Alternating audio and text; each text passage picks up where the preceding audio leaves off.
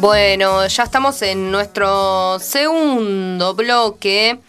Les doy la bienvenida a todos, a quienes estén escuchando la radio y nos saludaba, em, nos saludaba Luis Gil, que manda saludos a Josefina y bueno, nos mandaba saludos, que estaba escuchando la radio.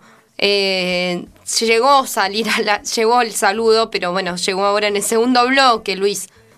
Eh, bueno, estamos en la columna de cannabis y autocultivo. Como les contaba, les traigo un B2B de esta columna. Y además, ahora ya, ya empezó, creo, ¿no? A ver. Porque, a ver, a ver, sí, ya está. Sí, ya empezó. Bueno, teníamos una había hay una charla, ¿no? Que se viene lanzando desde Caja Negra, que viene desde Filo News, quienes para quienes no la tienen, eh, están hablando en este momento con el presidente Alberto Fernández y habla sobre cannabis con Julio Leiva. La verdad que, bueno, empezó justo en el horario del programa, empezaba a las 19 horas, lo cual no te puedo contar ni decir nada de lo que están diciendo, pero pueden ir a buscarlo, obviamente, cuando termine la columna, porque esto va a quedar subido, digamos, ¿no? Eh, bueno, muy interesante, ¿no? Porque eh, si bien ya ya se había lanzado, ¿no? Em, el ReproCan y está todo el tema de la nueva reglamentación, también el, eh, Fernández ha alargado como ha llamado la atención en el mundo canábico por ciertos eh, testimonios que ha ido diciendo o menciones en relación a la marihuana recreativa y a su visión positiva, a veces con algunos errores conceptuales en cómo toma el cannabis, después los ha corregido y ha ha vuelto a manifestarse a favor. La verdad que, bueno, hay una luz verde, podríamos decir, una luz verde de cultivo e intenciones de, que se debata el uso adulto y recreativo en nuestro país. Que no solamente es, eh, bueno, voy a poder fumar un porro en una plaza, sino esto conlleva también a que se resuelvan muchas eh, causas penales eh, de delito por tenencia que están sucediendo en nuestro país por muy, muy pocas cantidades de cannabis, ¿no? Ya sea lo que se conoce como el paraguayo en los barrios o como la flor. Digo, eh, no importa cuál sea ese contenido, el tema es, bueno, es reglamentar esa, ese negocio o esa industria o la forma en que lo adquirimos, como quieras, pero también despenalizarlo.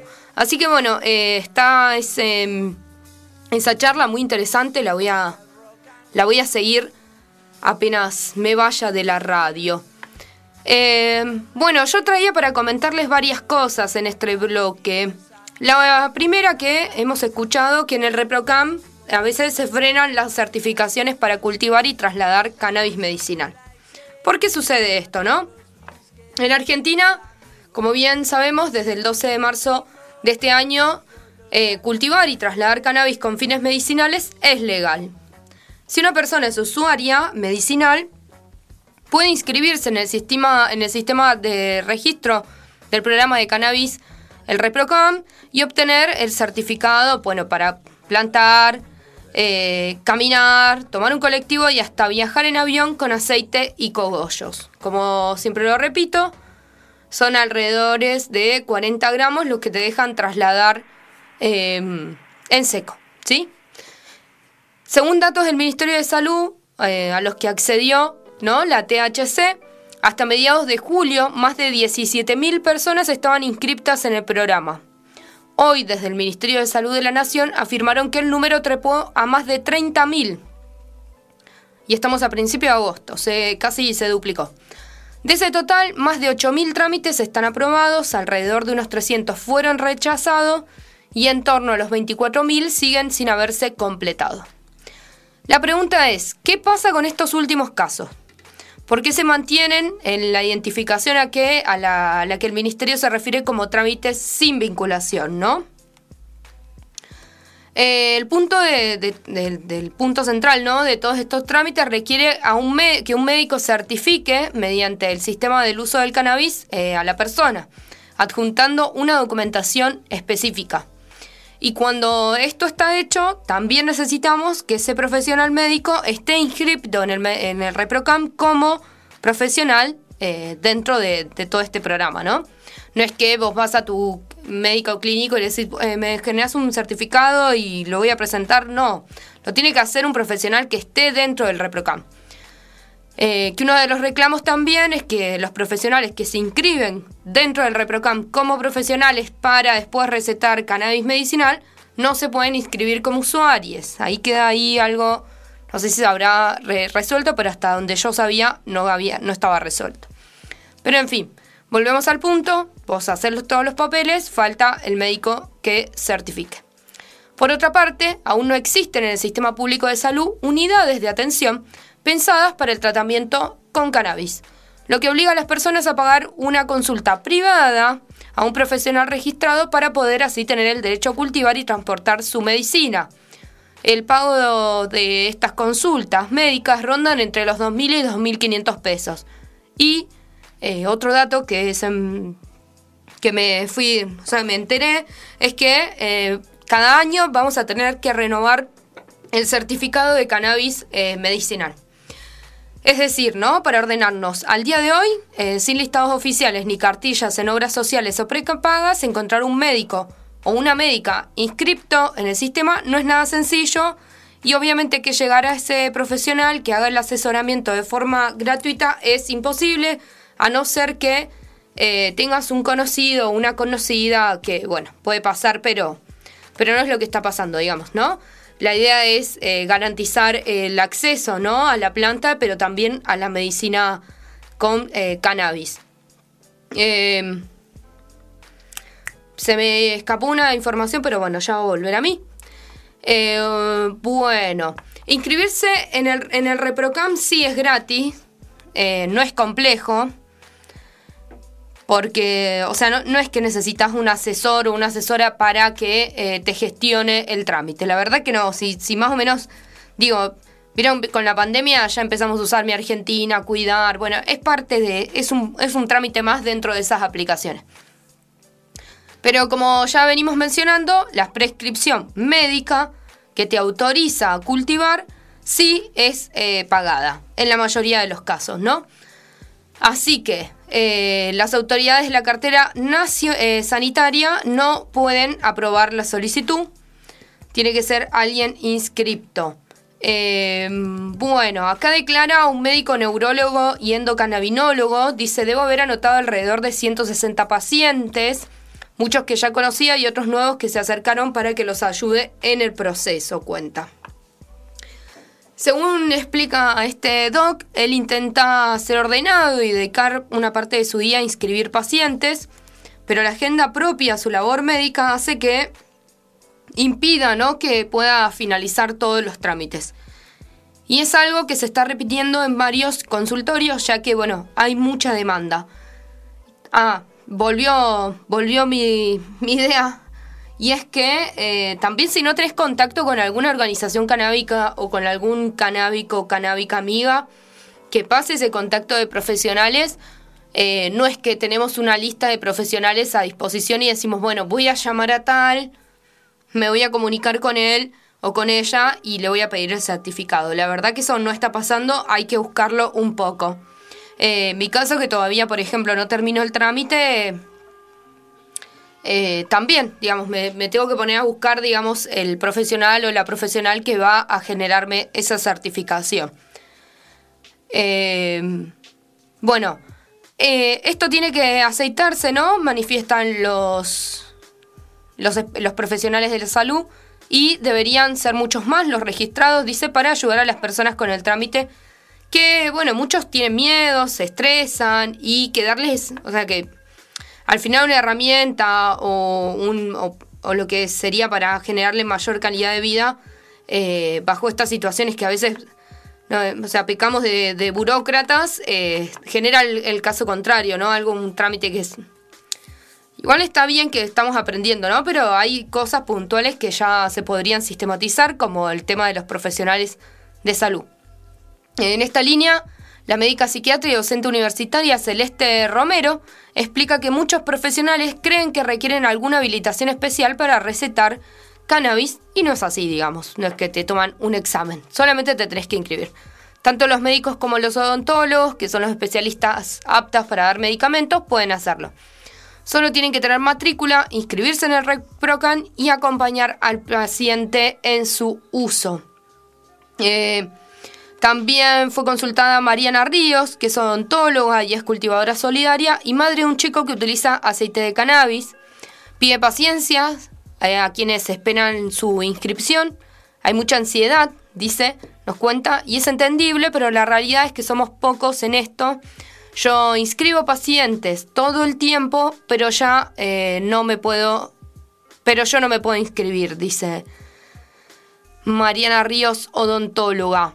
Eh, en el caso de esta última doc, eh, evidencia otro problema del sistema. Quienes se inscriben como profesionales de la salud no pueden inscribirse como usuarios medicinales, algo que les manifestaba al comienzo de la nota.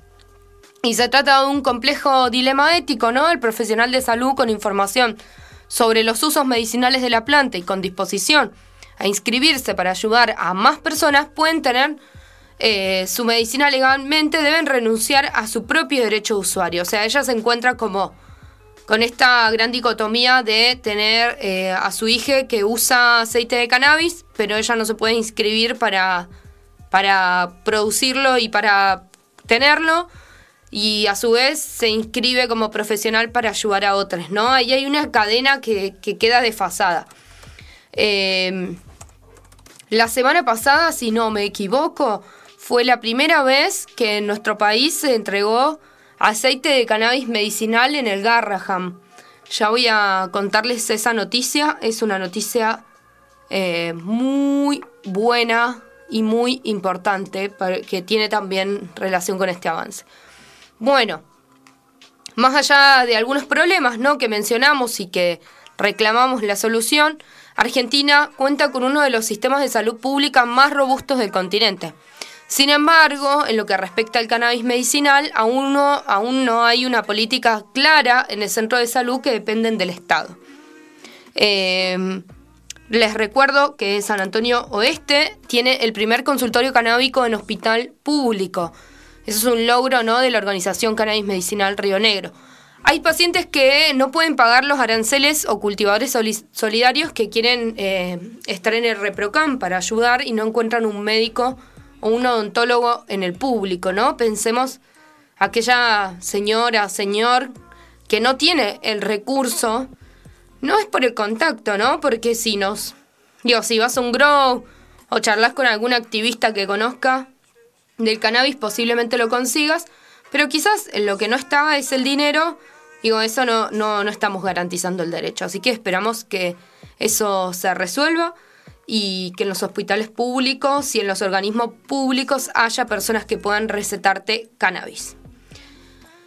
Bueno, ¿qué más tenemos? Eh, otras de las dificultades que existe, que proviene del sistema informático del ReproCam. Eh, bueno, Acá a veces la tecnología dificulta la inscripción y la demora. Antes por lo menos eso de la medianoche podías entrar, pero ahora eh, falla prácticamente todos los días y a toda hora. Algo muy común en la Argentina y en los sistemas operativos que, que, crean desde el Estado. Media pila, chicos. Bueno, eh, más o menos manifiestan que algunos pueden entrar entre las 3 y las 4 de la mañana para poder inscribirse, ¿no? ¿Cuántas veces entramos a la página FIP trabada, la página ANSES trabada, y así podemos seguir enumerando, ¿no? Eh, un montón de portales creados que, no, no, funcionan bien. Hay que decirlo. Eh, según explican las fuentes consultadas en el Ministerio de Salud de la Nación, la plataforma virtual es el principal problema por el cual se producen demoras en el trámite. Eh, de hecho, bueno, muchos han constatado que desde marzo que se lanzó el programa hasta julio, solamente una persona está eh, a cargo de responder a las solicitudes y emitió las más de 8.000 certificados que hoy existen en nuestro país. un solo agente. Además, se dependía de personal de sistema de otras dependencias para realizar los ajustes en la plataforma. desde, ese, desde hace poco, ¿no? Más o menos de un mes em, atrás, se sumó un empleado especialista en sistemas para mantener el soporte informático. Y nos agrega Romero, igual es importante destacar que la poca gente que trabaja en el programa es un amor.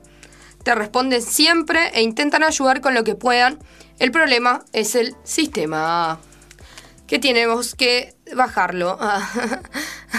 Siempre no, ese sistemas, los sistemas operativos, eh, si no los hacen bien y si no tienen eh, personas responsables que, eh, o sea, trabajadores que sepan de informática manteniendo eso, ¿no? No es tan difícil tampoco. Bueno, les tengo una renoticia, o sea, una renota sobre el elegante y su y el lema ¿no? que ha utilizado él, la Cumbia 420, y cómo ha conquistado América Latina con su música canábica. Pero la verdad que es bastante extensa, así que lo voy a hacer después de nuestro segundo corte. ¿Qué más tengo por aquí?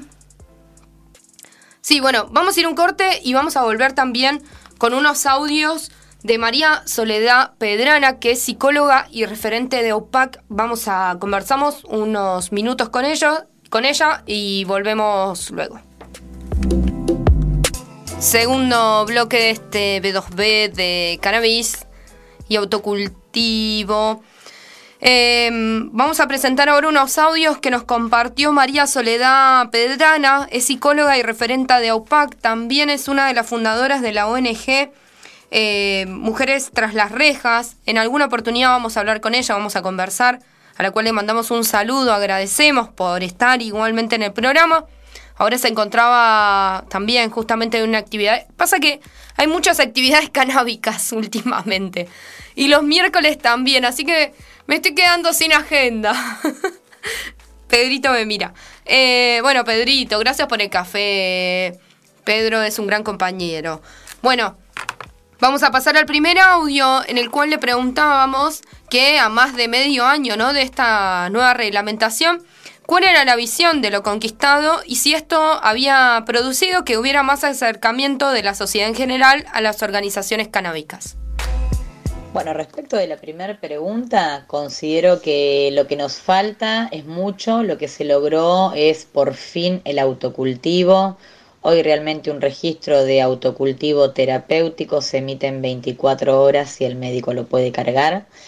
Eh, es abrir un pequeño panorama, una pequeña normativa que nos impulse a avanzar, eh, pero falta caminar mucho. Y claramente, y claramente lo que se abrió fue la cabeza de la gente para acercarse sin tanto estigma a las organizaciones.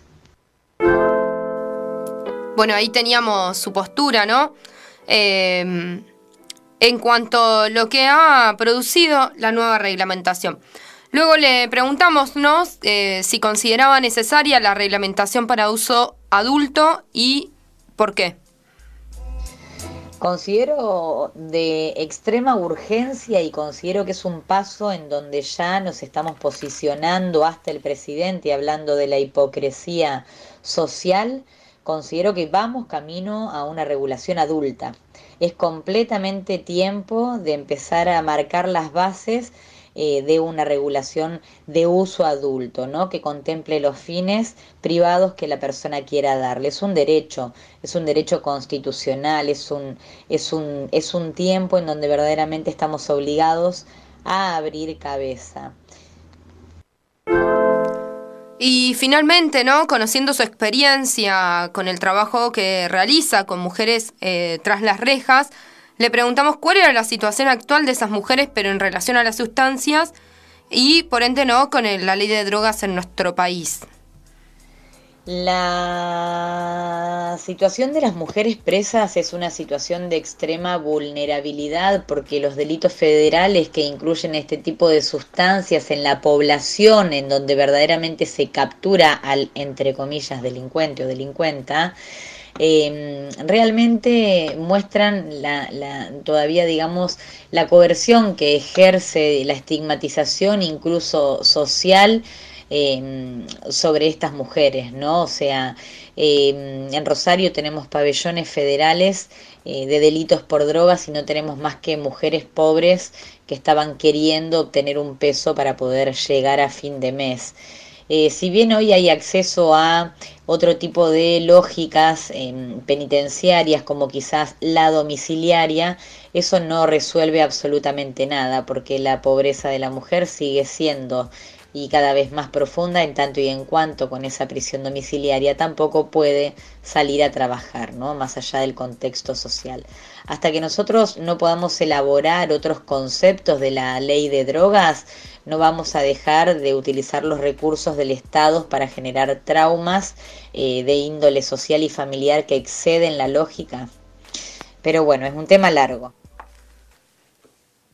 completamente, es un tema muy extenso y además esperamos en algún momento conversar con María Soledad en vivo y también con la presidenta de Mujeres tras las rejas, porque bueno, es un tema que la verdad que nos interesa debatir, ¿no? También como jóvenes y, y como mujeres, eh, como también desde las disidencias, desde los feminismos, nos parece muy interesante dar el debate sobre el consumo de las sustancias y también, pero darlo desde una perspectiva de derechos humanos y de género, algo que eh, es una demanda ¿no? que tenemos de, de, todo el sistema democrático que venimos transitando en el, en el país, digamos, ahí. O sea, todavía tenemos el cáñamo prohibido desde la última dictadura militar.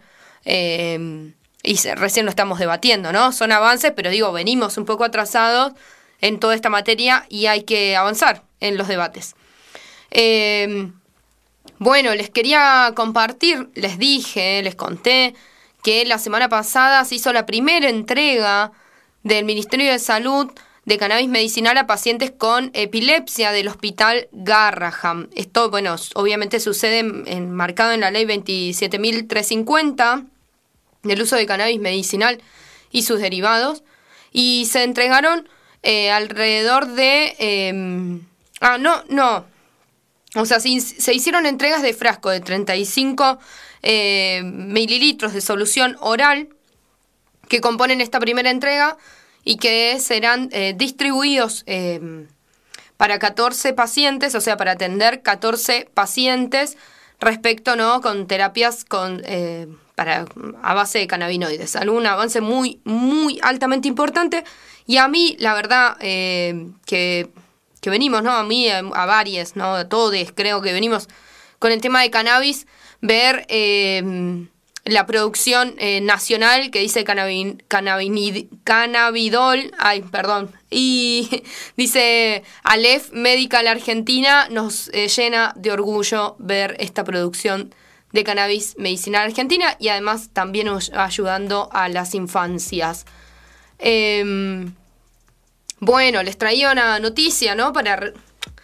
Digo, el elegante ha venido desde ya hace un par de meses eh, saliendo por todos lados, es una noticia, una bomba explosiva. Pero hay algo que para destacar ¿no? en esta columna de cannabis es que él habla de la cumbia 420 y 420 es un número altamente canábico, digamos. No es que, y bueno, habla mucho ¿no? en, en sus letras de la marihuana, también en sus videos, en sus fotos, hace alusión al cannabis, se lo ve fumando, se lo ve disfrutando. Está en México, no creo que por nada esté quedándose ahí larga. Está bien, está en una gira enorme y le está yendo muy bien y algo que nos pone muy contentes es que pibes de barrio triunfen con su arte y con lo que quieran contarle al mundo. Pero también está ahí donde el porro ya es legal. Bueno, eh, elegante está en, en está furor. Eh, pero bueno, ha planteado, ¿no? Una música canábica. Y vamos a comentar un poco de, eh, de lo que él dice, ¿no? De la música que, que hace. Él se refiere a su música como que es un ritmo y un sonido que no se había escuchado en otro lugar. Eh, tiene muchos suscriptores en YouTube y también 100 millones de reproducciones eh, con cada tema más o menos que hace, pero también eh, esto viene de la mano de su, eh, ¿qué podemos decir? De, del manager o de quien lo va produciendo, digamos. que es una persona que es una persona que reside en Barcelona, en España, y que ellos no han tenido como mucho, o sea, no es que lo sigue a Elegante por eh, todo el mundo, sino que él, bueno, va produciendo su música, pero desde el otro lado del mundo.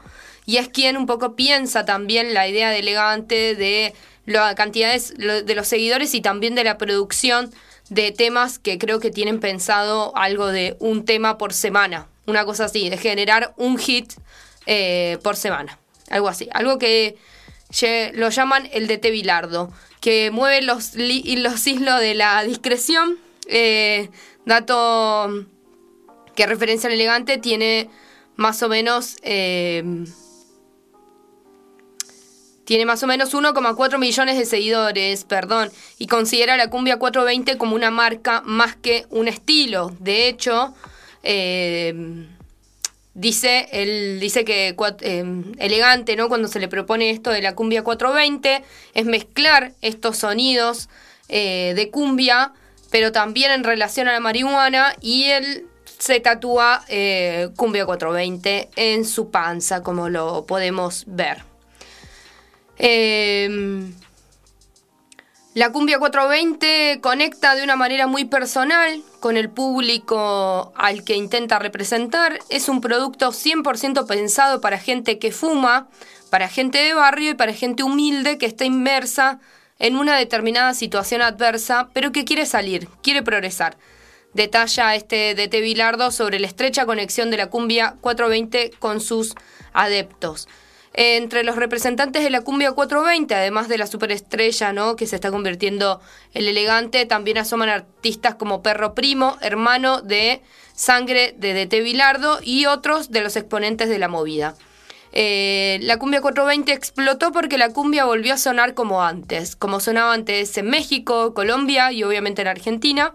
Y ahora encima eh, la gente es súper canábica, dice. Entonces la cumbia 420 es una conexión perfecta, comenta Perro Primo, a quien no conozco, pero lo voy a ir a escuchar. Eh, asimismo, hay una composición geográfica entre estos personajes, ¿no? Interesante entre los distintos miembros de esta este subte cinco jóvenes con su fuerza, novedad, energía, que, bueno, que tienen una regla de juego eh, más independiente en relación a la música. Eh, o sea, eh, elegante y entre otros viven en Argentina y quien produce todo esto de Tevilardo está afincado en, la, en Barcelona, en España. De hecho, como les comentaba, ellos se han visto muy poco, pero bueno, su relación es 100% internet. Em, en suma a esto, la cumbia 420 recoge el guante de la cumbia villera del 2001, año de crisis económica en Argentina y momento complejo de la región, y representa los barrios bajos promoviendo un mensaje de superación y resiliencia. En sus orígenes, vinculado al conjunto RPM, la cumbia 420 nació casi como una broma a la que nadie advirtió porque estaban fumados. Y fue elegante el que empezó a repetir Cumbia 420 por acá y por allá y por todos lados, convirtiéndola en una marca. Eh, se lo tatuó en la panza, se comprometió con este proyecto ¿no? y con este lema, y bueno, le agrega también su, su tinte personal, ¿no? Em, además, en lo estrictamente musical, está sazonada, dice, ¿no? Con beat exquisitos, ritmos divertidos y un calor muy particular, gusta, suena y resuena Cumbia contra 20 contagia fiebre popular. Una de las frases ¿no? de Elegante es Cumbia 420 para los negros. Em, bueno, eh, Elegante también hizo temas con Bizarrap, eh, eh, que también es un productor musical y independiente y es muy joven, muy joven. Em, también hizo música con a la, la, a la Joaquí, la Jackie va a decir, eh, y Joaquín dice, lo popular de la cumbia 420 va muy de la mano con el contexto social en el cual nos encontramos. Es un sonido barrial y habla de circunstancias a las que mucha gente quedó expuesta. Entonces, lo popular de la cumbia 420 es el, acompañamiento que le dio a la sociedad. Comentan sobre la música. El mariaje del, del éxito, hits y cannabis eh, al estar eh, fumados, tomamos todo con más relajo, con la mente y la inspiración sin límite, y nos habilita una visión a largo plazo y a futuro, confiesa el elegante. Su ejemplo ejemplifica una mirada compatible cuya, cuyo aspecto ¿no? cae bien lejos del prejuicio. Se puede ser canábico e igualmente progresar laboralmente y diseñar un futuro promisorio. Y a esto le digamos también puede ser de barrio, fumar porro y estar todo bien, digamos, ¿no? Eh, así las cosas, en pocos meses eh, el elegante logra tocar la cima del chart de Billboard argentino, eh, del Hot 100 con Bizarrap. el tercer puesto del elegante RKT junto a Papu DJ. Y el expuesto, en el puesto 17 el Malianteo 420 que tiene ya alrededor de 31 millones de playlists. Lo mismo sucedió con Pistola, su versión remixada junto al célebre Pablo Lescano, padre de la cumbia villera, que con 17 millones de reproducciones se colocó enseguida en el puesto número uno de las tendencias de YouTube de Argentina. Eh, ni hustlers ni vagos canábicos. Es un flash creativo, la creu de artistas representantes de la cumbia 420 Suele fumar sativa porque es la que te activa y abre la mente para producir y crear nuevas letras e ideas. Nos comparte Perro Primo. Se fuma sí, pero no todo el día. Quizás todos los días, pero no todo el día. El consumo recreativo del cannabis termina siendo un estímulo y también un momento de paz. Para la Joaquín, que es mamá y lleva una estricta rutina que comienza bien temprano a las 7 a.m., el consumo responsable de cannabis sirvió para calmar sus ansiedades y también ordenar sus ideas. Eh, a mí nunca me ha limitado el accionar, afirma la Joaquín. Eh, a su vez, curiosamente, Maxi el Brother, uno de los sostenes de la movida, no fuma marihuana, aunque por supuesto la ha probado y hasta en sus palabras se considera una persona súper canábica. Todo mi entorno, mi equipo de trabajo y mis amigos son súper canábicos y la verdad es que son súper productivos, sostiene. Eh, entre tanto, cualquier referencia que evoca al mundo del justle, en pocas palabras, ganar dinero en las calles, no se encuadra con el accionar de los artistas del universo de la cumbia 420. Al contrario, aquí hay porros, sí, pero también mucho trabajo y ganas de progresar con laburo sensato y consecuentes. Y cierra la nota eh, el de Tevilardo eh, diciendo, uso el cannabis para desconectar y verme en tercera persona. Abro una brecha eh, a mi realidad y esto es lo que me suma para ser productivo. Concluye de esta manera y bueno, ahí cuenta su gesto de cómo se frota las manos ¿no? y hace mención a la cumbia 420 y quiere que esto conquiste el planeta entero. Así que... Bueno, ya nos estamos yendo a nuestro último corte. Se pasó la tarde, la verdad, muy rápido. Y vamos a venir de manera virtual, lamentablemente, con Darío. Porque, bueno, hay una sospecha quizás de, de COVID positivo, no lo sabemos.